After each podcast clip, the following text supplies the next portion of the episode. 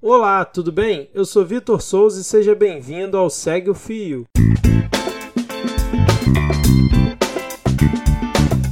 Esse é o programa do Midcast, onde são materializadas em podcast as populares threads do Twitter, em episódios de no máximo 8 minutos. Se você não sabe do que eu estou falando, thread é uma sequência de vários tweets abordando um tema específico, onde apenas 280 caracteres não seriam suficientes. Esse formato aqui será sempre com uma pessoa narrando, pode ser algum convidado, algum integrante do Midcast ou a própria pessoa criadora do fio. Vale lembrar que o conteúdo a ser reproduzido aqui será sempre com autorização prévia do autor ou autora. Hoje iremos conferir a thread do Léo Martins, o arroba Léo e o Léo. Ela foi publicada no dia 16 de junho de 2019 e faz um paralelo sobre a estratégia de divulgação adotada pelo The Intercept Brasil em relação ao caso da Vaza Jato e a forma como consumimos informação nos dias de hoje. Vem comigo e segue o fio.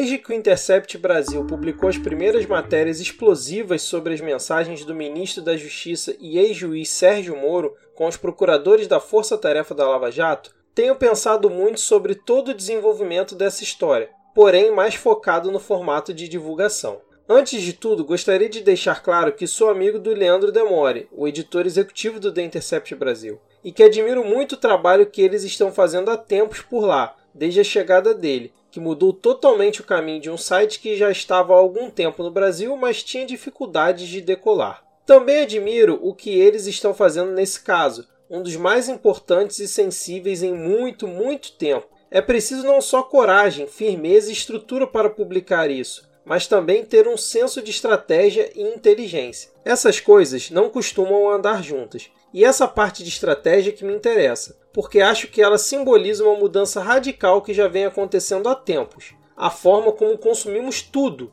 Essa forma é nova num caso tão grande, em que todo mundo espera um episódio como se a realidade fosse uma série. Ao decidir publicar aos poucos e ainda fazer teasers de conteúdos bombásticos em programas de rádio, newsletters, entrevistas e pelas redes sociais, o Intercept adaptou algo bem tradicional, um gigantesco furo jornalístico, ao jeito que a gente se comporta e consome na internet hoje em dia. É como se a equipe toda estivesse focada não só em decodificar tudo aquilo que há nos arquivos das conversas, mas também em não deixar a peteca cair em nenhum momento, porque eles sabem que as coisas hoje são tão arrebatadoras que mesmo uma história gigantesca pode morrer em dias. E essa nova camada não é tão comum no processo de lidar com um furo. Antes você publicava, cobrava ação por parte do Ministério Público e outras figuras públicas, e deixava a história viver o quanto ela aguentasse. Há histórias que sabemos que andam sozinhas, mas muitas outras apenas morrem. O ciclo de notícias hoje em dia é frenético. Os ministros Ricardo Salles e Abraham Weintraub,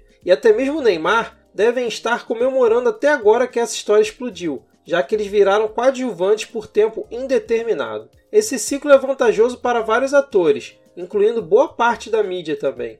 Sabendo disso, o Intercept está de certa forma atiçando a audiência, deixando claro que vem mais por aí. Não é muito diferente, por exemplo, quando a Netflix solta um teaser para fazer barulho sobre uma série. É uma forma de capturar esse mar de gente empolgada, mas que pode se distrair rapidinho. Para quem trabalha na área, soa meio estranho ver tantos jornalistas do Intercept discutindo, falando sobre a própria matéria e outros que sequer saíram ainda. No ambiente mais tradicional, eles publicariam a matéria, fariam uma onda de divulgação e esperariam o resultado. Mas essa é uma história grande demais para algo tão simples. Publicar tudo de uma vez diluiria e esconderia partes importantíssimas. Dezenas de matérias de uma só vez penetrariam muito menos. Uma divulgação sem contexto facilitaria as negações fajutas do governo. Por isso, a tática de conta-gotas de algo tão explosivo funciona muito bem para se defender também, já que há muito material ainda não revelado que certamente será usado para rebater declarações de Sérgio Moro e companhia.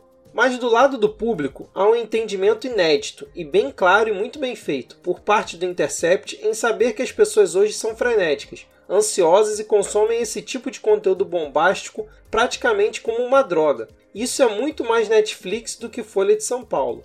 É só pensar que faz apenas uma semana, no momento em que essa thread foi publicada pelo Léo, que as primeiras histórias foram publicadas e tanta, mas tanta coisa já aconteceu que as pessoas passam o dia todo nos replies do perfil do site de seus jornalistas pedindo mais e mais. Há um prazer no desespero.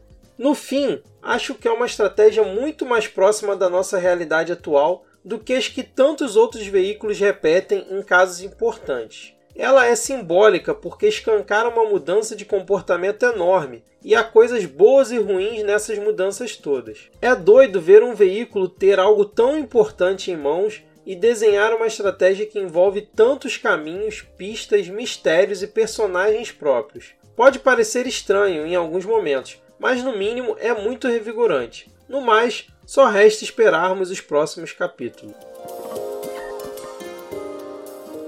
Lembrando que o link para essa thread está na descrição desse episódio. Se você curtiu mais um Segue do Fio ou tem alguma sugestão de conteúdo para esse formato, é só mandar pelo Twitter ou Instagram no nosso perfil do Midcast, o arroba podcastmid. E se você escuta o Midcast pelo seu iPhone, não deixe de nos avaliar no Apple Podcasts, principalmente se for com 5 estrelas. Isso é muito importante para a divulgação do nosso trabalho. Valeu e até a próxima!